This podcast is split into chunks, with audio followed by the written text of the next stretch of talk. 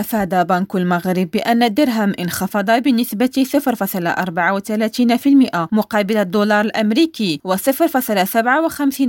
مقابل الأورو خلال الفترة الممتدة من 26 يناير إلى فاتح فبراير 2023 وأوضح بنك المغرب في نشرته الأسبوعية الأخيرة أنه لم يتم خلال هذه الفترة إجراء أي عملية مناقصة في سوق الصرف. وأشار البنك المركزي إلى أن الأصول الاحتياطية الرسمية بلغت 334.6 مليار درهم بتاريخ 27 يناير الماضي لتسجل استقرارا من أسبوع لآخر وارتفاعا نسبته 1.3% على أساس سنوي. وخلال هذا الأسبوع بلغ إجمالي تدخلات بنك المغرب 85.4 مليار درهم من بينها